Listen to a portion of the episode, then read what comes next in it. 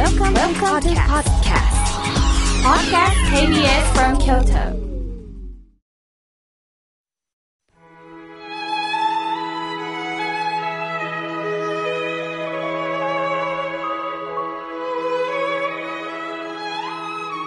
改めまして僧侶の河村明慶です本日の法話は知識だけで生きるのというテーマでお話をさせていただきますさて元日の京都新聞に井村屋の浅田会長と私の対談が掲載されましたその中で浅田会長は IQ と EQ について触れておられます。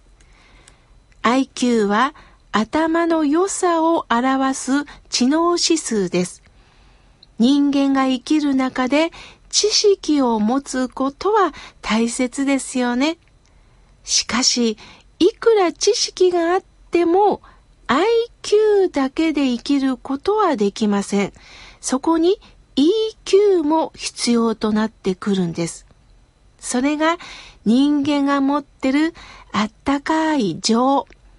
共に生きていこうとする力をどれだけ持っているかということなんです。私の友人にも IQ の高い人はいます。経済科学物理が得意でね、世の中の流れもよく見てます。しかし、普通の何でもない会話がね、ちょっと不得意なんです。前も寒いねって言うと、ああ、寒気が入ってきてますからねって終わりました。そこにもしも EQ というものが発揮できたら、ほんと寒いね。風邪ひいてない？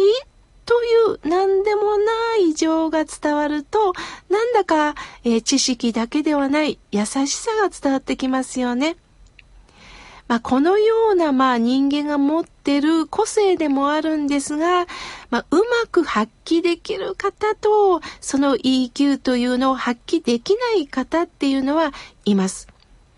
EQ を持ってる方というのは、自分としっかり向き合える方が多いなと思います。イライラしても、なぜイライラするのかをちゃんと自分で分かってますし、人間関係のコミュニケーションも得意です。ではなぜ IQ、知識だけではない人間の情、EQ が求められるんでしょうね？高度成長期には技術力、科学的知識のある人間が求められ、学力の高い人材が社会に求められました。しかし、バブルも弾け、そして様々な自然災害も経験しなければならなくなった今、頭の良さだけでは生きられない。やはり知識ある人だけが生き残れない時代となりました。IQ が高い人の中にはもちろんコミュニケーションのスキルが優れている人はいます。しかし残念ながらこれはほんの一部なんですが、協調性に欠けてる人もおられます。また、好奇心旺盛である反面、興味のあることだけに集中しすぎて、周りが見えなくなってしまうという方もおられるようですね。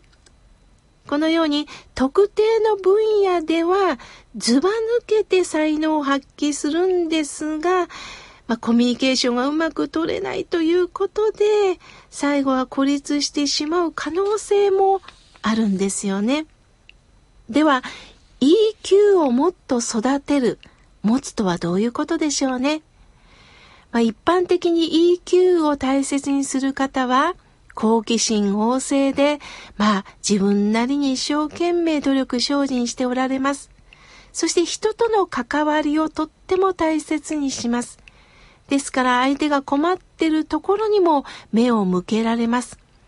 社会や仕事で求められる生きる力が備わっているんですね。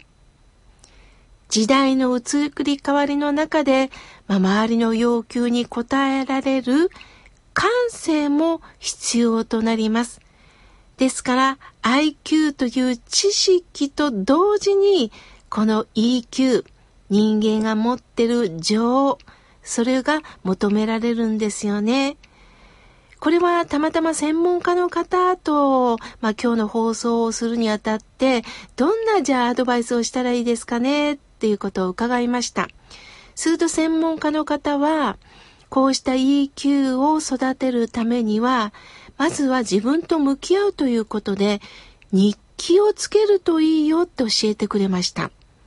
日記をつけることによって、自分の今日あったこと、何か今日失敗したこと、例えばたまたま自分が発した言葉で相手から怒られた、ある時は人に泣かれた。すると、なんだよ、あの人、こんなことしか言えないと、その雰囲気で流すんですが、日記を書くということは、書いた文字と自分が向き合いますよね。すると自分の気持ち、また自分の今の感情と向き合うことによって、まあ、見直すことができるんですね。紙に書くことによって、ああ、こうすればよかったのかなと物事を冷静に判断できることができるわけです。例えばブログもいいですよね。書くっていうことがなかなか習慣にない人は、ちょっと一行でもいいので、まあブログを更新して、こうだったな、ああだったな、ということを書いて向き合ってもいいのかもしれません。また、まあ、ブログを書くのがちょっと面倒だなという方は、一日の出来事を家族でもいい、お友達でもいい、話し合う。今日こんなことあったんだけどどう思うというふうに言葉に発するということも日記に書くと同時に自分に向き合うということになるんです。私は、まあ18年間ね、日替わり法話というのを、あのー、今でいうブログですね、更新しております。すると自分自身にあった出来事を書くことによって、また、えー、読者の皆さんからメッセージをいただくことによって、そうかそうか、またこういうことで失敗しちゃった。でも仏さんはこういうふうにおっしゃってるんですよねということで仏様のお言葉も引用しながら皆さんとね共有しております。さあ続いては落ち着ける時間を持つといいそうです。大人も子供も今何かとバタバタとイライラして自分の感情を引きずってしまう方もいます。そういう時にはね、頭を休ませる時間ってとってっても必要なんですって。例えば、静かな空間で絵を見ること、または、えー、本を読むこと、もちろん音楽を聴いたり、ちょっとストレッチをしたり、アロマテラピーで香りをね、楽しんだり、お花を生けたり、何かものを作るということも頭を休めることになります。そういったことで気持ちをね、リセットするといいそうです。そしてやっぱり大人が見本になるんですよね。あの、例えば親が子に、もうちょっとこんな子になりなさい。優しい子になりなさい。と言っても、それは押し付けになるんですね。ストレスを溜めてしまいます。まず、大人が見本を見せる。ああ、こんなゆったりとした姿っていいな。その姿を見せることによって、自然に子供にも人にも伝わっていくということなんです。そしてこれは私自身が感じたことなんですが、つい優しくしてもらえなかったら反論したり、何かイライラ自分もしますよね。私もこれで多くのことを失敗しました。優しくしてもらえなかったり何か虚しくなった時にはあえて私が愛情を持って接するといいと思います。愛情を持って接することによって相手はこういうふうにしてもらえたら人間って気持ちがいいんだな。ああ、そうか。こういうふうに接してくれたらこんな喜びが持てるんだ。この人は私の味方なんだと思ってもらえます。それをパーンときつい言葉を言うと、ああ、この人は私の味方じゃない。私を守ってくれない。そうか、文句しか言わないんだ、しか残らないんですよね。そういう時ほど、いつもありがとう。風邪ひいてない今日は何々さんからいただいたこのお菓子一緒に食べよっか。あ、これよかったな、あなたもどう？っていうふうに、この自分の気持ちを相手に分け与えることによって、ああ、私にもいただけた、私にも優しくしてもらえたという豊かな気持ちになると思います。IQ という知識ももちろん大切ですけども、知識だけではない。私は京都新聞に、えー、コメントを書かせていただいたのは知恵。